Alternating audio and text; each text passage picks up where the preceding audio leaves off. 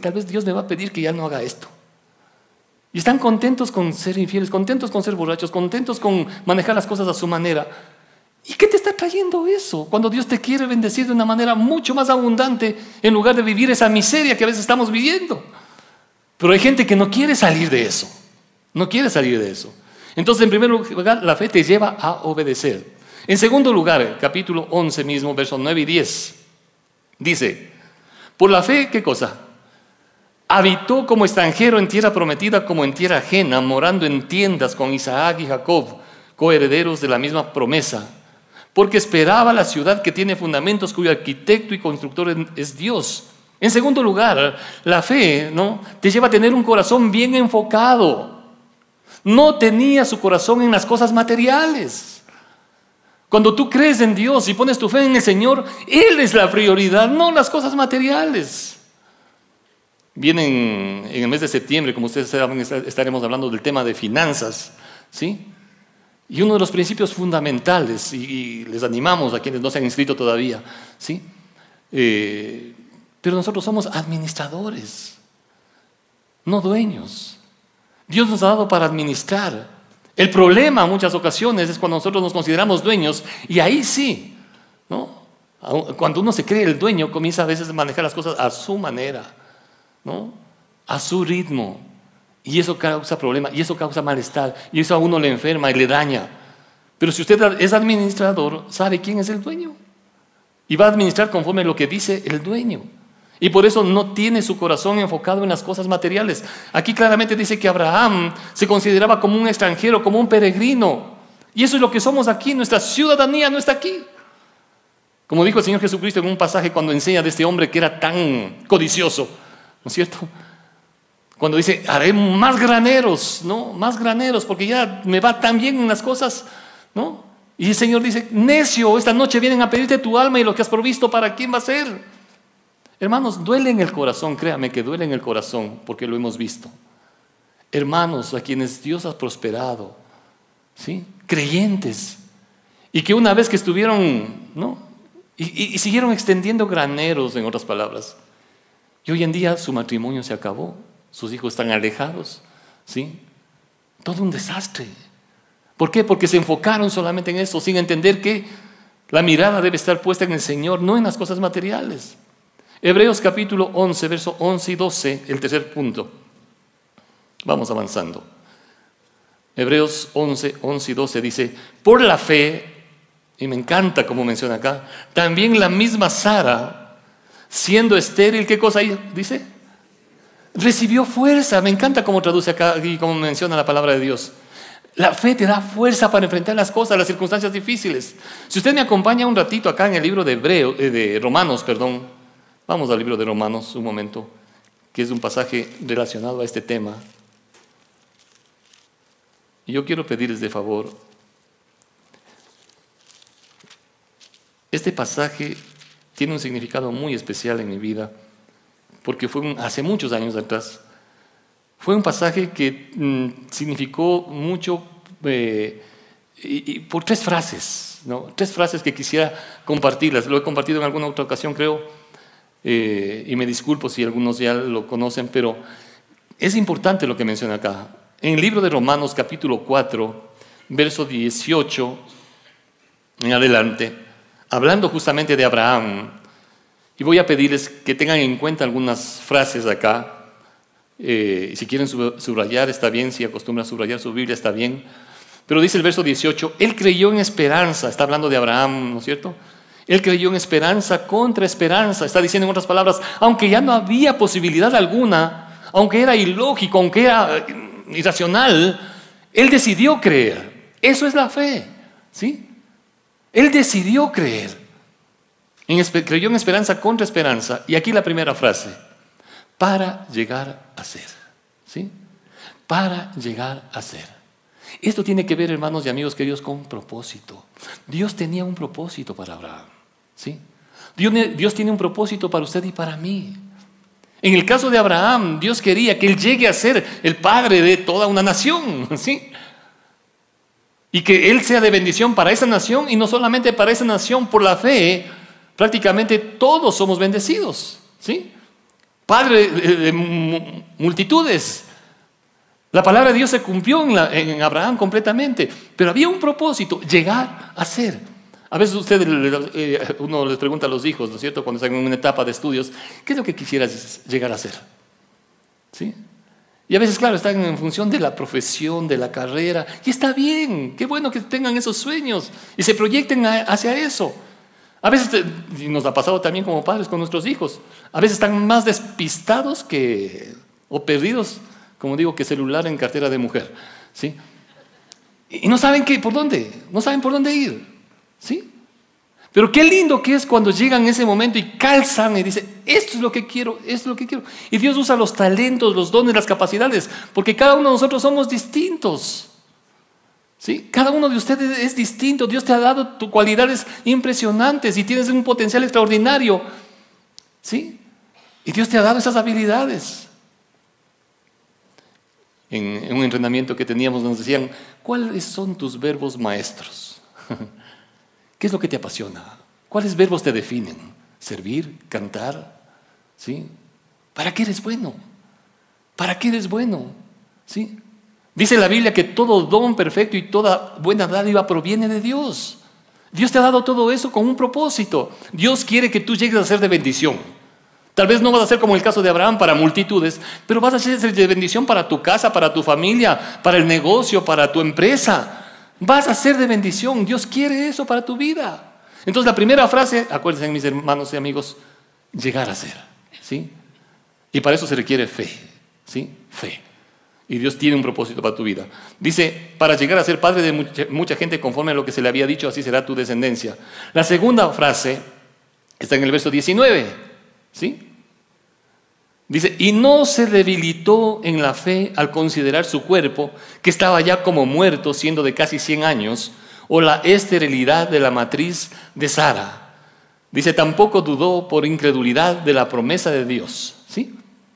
La, primera, la segunda cosa, o la segunda frase que me llamó la atención es, es esta, que dice, no se debilitó en la fe. Mi hermano, mi hermana, su fe se puede debilitar. Su fe, mi fe domingo anterior preguntábamos, ¿cuántos en algún momento eh, sentimos que nuestra fe se debilita?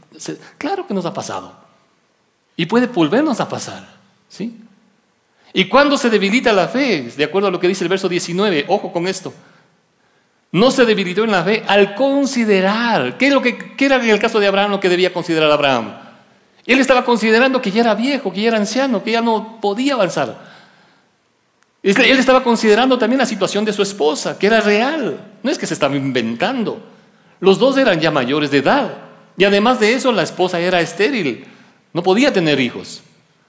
En otras palabras, si estaba considerando todas esas circunstancias y todo su enfoque estaba solo en las circunstancias, la fe se debilita. Cuando pones atención solamente en los problemas, en las crisis, en las circunstancias y todo tu esfuerzo se concentra en eso, tu fe se va a debilitar. ¿Sí? Son circunstancias reales. No es que se estaba inventando. Abraham sí era viejo. Su esposa también sí era viejita. Y además de eso no podían tener hijos. Esas eran las circunstancias. Y por eso dice aquí la palabra de Dios. No se debilitó al considerar eso. ¿Sí? ¿Qué es lo que usted está considerando permanentemente en su vida que le resta fe? No estamos diciendo que no es real, es, es cierto. Tal vez el trabajo, la familia, esta crisis, o sea, son circunstancias reales, por favor, son circunstancias reales. Pero si se enfoca solo en eso, su fe se va a debilitar. Es lo que estamos queriendo decir, ¿de acuerdo? Y luego también dice, tampoco dudó por incredulidad de la promesa de Dios. Por dos razones, según este pasaje, por dos razones la fe se debilita. Cuando solo consideras las circunstancias y cuando comienzas a dudar de lo que Dios te ha dicho. ¿Está claro? Por esas dos razones. Solo consideras las circunstancias y comienzas a dudar en tu corazón la fe comienza a debilitarse. ¿sí? Y luego dice el verso 20, aquí viene la tercera frase. ¿sí? La primera era llegar a ser, la segunda era no se debilitó y la tercera es, dice, verso 20, la segunda parte, se fortaleció en fe. ¿sí? Fíjese en esas dos cosas importantes. O la fe se debilita o la fe se fortalece. ¿sí? Se fortaleció en fe. ¿Cómo se fortalece en fe? Dice aquí, dando gloria a Dios. Dando gloria a Dios.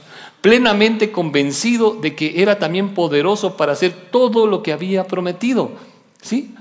Tu fe se fortalece cuando comienzas a glorificar a Dios, cuando comienzas a adorar a Dios, cuando comienzas a exaltar a, exaltar a Dios. Y eso es hermoso. Cuando comienzas en medio de la crisis, en medio de las circunstancias que estés, comienzas a adorarle al Señor, convencido de que Dios es poderoso para hacer lo que había prometido. Y dice, por lo cual entonces su fe fue contada por justicia. Y verso 23, por favor. ¿Sí? Verso 23 es importante. Y no solamente con respecto a él se escribió esto. Verso 24, sino con respecto a nosotros, a quienes ha de ser contada. Esto es a los que creemos en el que levantó de los muertos a Jesús, Señor nuestro, el cual fue entregado por nuestras transgresiones y resucitado para nuestra justificación. Está diciendo, no solamente este privilegio tuvo Abraham, usted y yo también tenemos esa posibilidad. Y así como Abraham se pudo debilitar, también su fe se puede debilitar. Así como la fe de Abraham se fortaleció, su fe también se puede fortalecer. Demos gloria a Dios de que Él es poderoso para hacer lo que Él ha prometido. No dudar de las promesas de Dios. Amén. En cuarto lugar, vamos nuevamente a Hebreos capítulo 11 para ir terminando, Hebreos capítulo 11.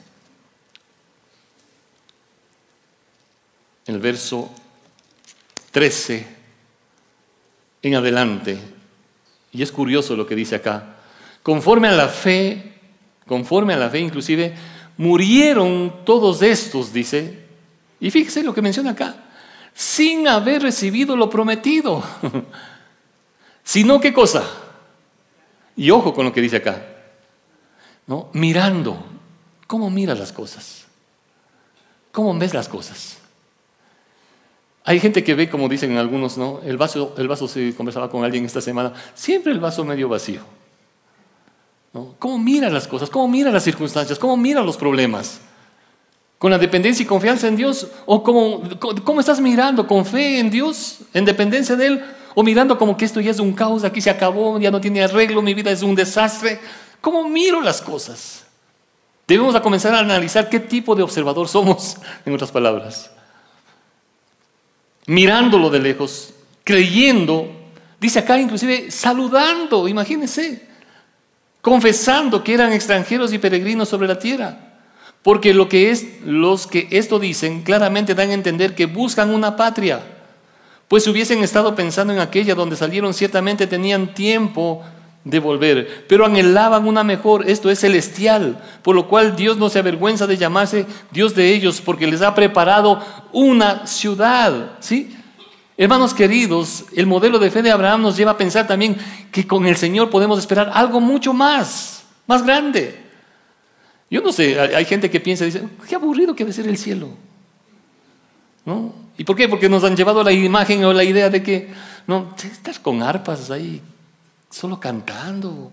Esa imagen se le ha vendido a, mucha gente, ¿no? Y debe ser aburrido, ¿sí? Yo tengo otra imagen completamente distinta. Algún rato que tenga tiempo yo le cuento como, ¿qué, qué nomás tengo? Eh, eh, es decir, hay un universo entero, un universo entero, ¿sí? Cosas extraordinarias que creo. Pero sobre todo, dice la palabra de Dios acá también en el Evangelio de Juan, dice, voy a preparar un lugar, ¿sí? Para que donde yo estoy, ustedes también estén. ¿sí? Ustedes también estén. Es un lugar muchísimo mejor, muchísimo mejor. ¿sí?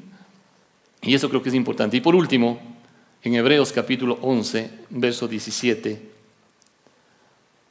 el último aspecto con en relación a este modelo de fe de Abraham. ¿sí? Entonces vemos cómo la fe te lleva a obedecer, la fe te lleva a tener un corazón enfocado, la fe te lleva a confiar en las promesas de Dios para que tu fe no se debilite. La fe te lleva a tener una, a esperar algo mucho mejor, mucho mayor. Y por último, la fe, también dice aquí en Hebreos 11, 17, por la fe Abraham cuando fue probado. La fe debe ser probada, ¿sí? Y el punto culminante de la fe de Abraham, como ustedes saben, es cuando Dios le pidió que ofrezca a su hijo. Todo se venía abajo, todas las promesas, o sea, no tenía sentido, no era razonable lo que le estaba pidiendo Dios, pero le estaba probando la fe. Y por eso dice acá, ¿no? Este pasaje.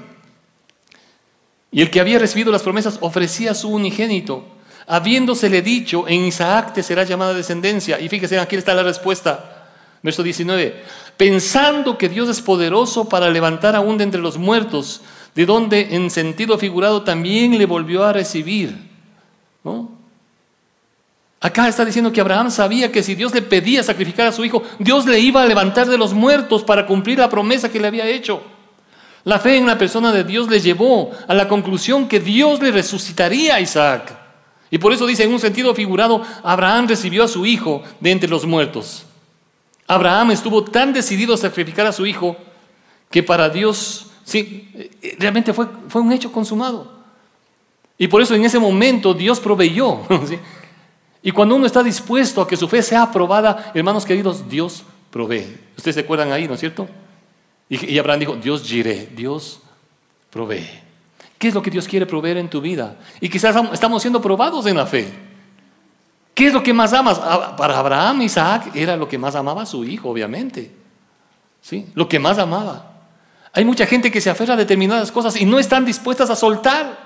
No están dispuestas a soltar. Y nuevamente son como que creo en Dios, pero este compartimentito no me lo quites. Estito no me lo quites. Esto déjame todavía a mí. ¿Sí? Pero cuando uno dice, ¿realmente me amas? Entonces voy a probar tu fe. ¿Qué estás dispuesto a sacrificar? ¿Sí? Yo les he compartido alguna ocasión cuando estábamos en, en la cruzada estudiantil, eh, hubo una práctica muy interesante. Nos decían, ¿cuál es la ropa que más amas? O la prenda de vestir o que te pones que más te gusta en la casa. Y cada uno pensó, no, si es el, reloj que tengo, la chompa que tengo, qué sé yo, alguna cosa. ¿no? Ok, ¿no? para la próxima semana todos vengan puesto eso, ¿sí?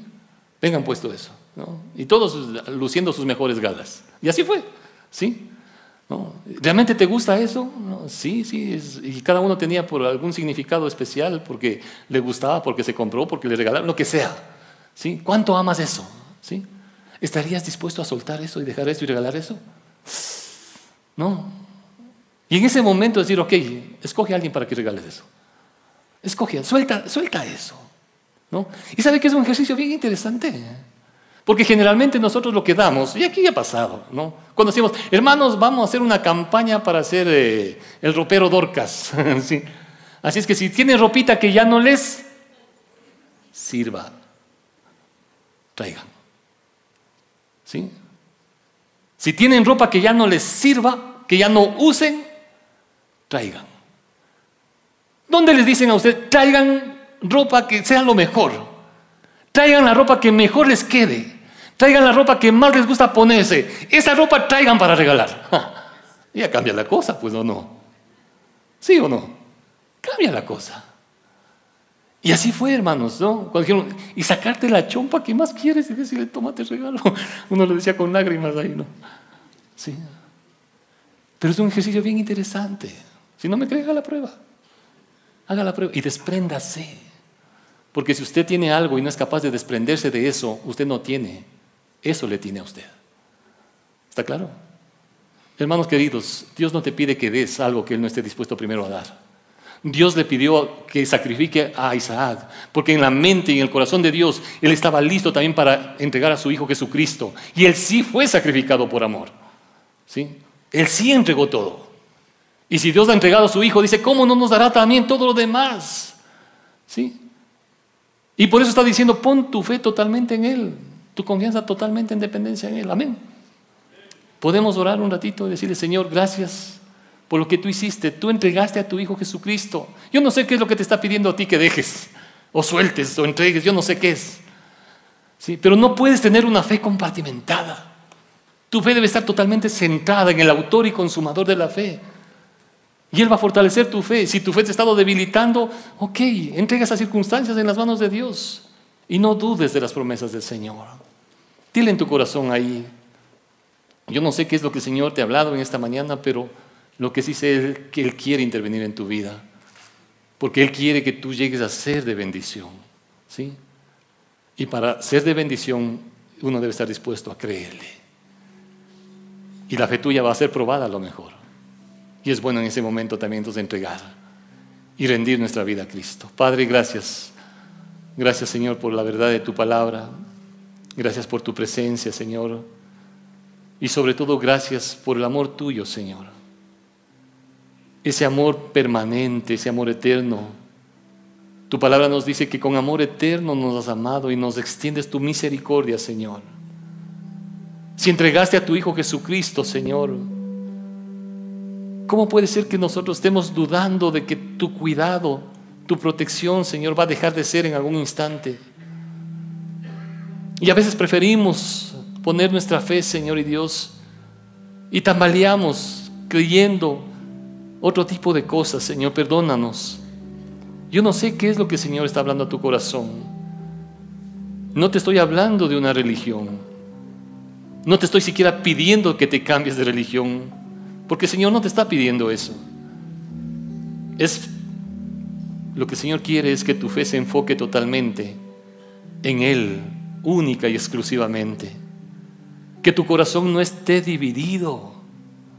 Tu corazón no esté dividido. El Señor no tolera ese tipo de idolatría. Y por eso en esta mañana queremos venir para confesar delante de Dios y decirle, Señor, te necesito. Señor, aquí estoy con mi corazón rendido. Pongo mi fe en ti, una fe tal vez imperfecta, limitada,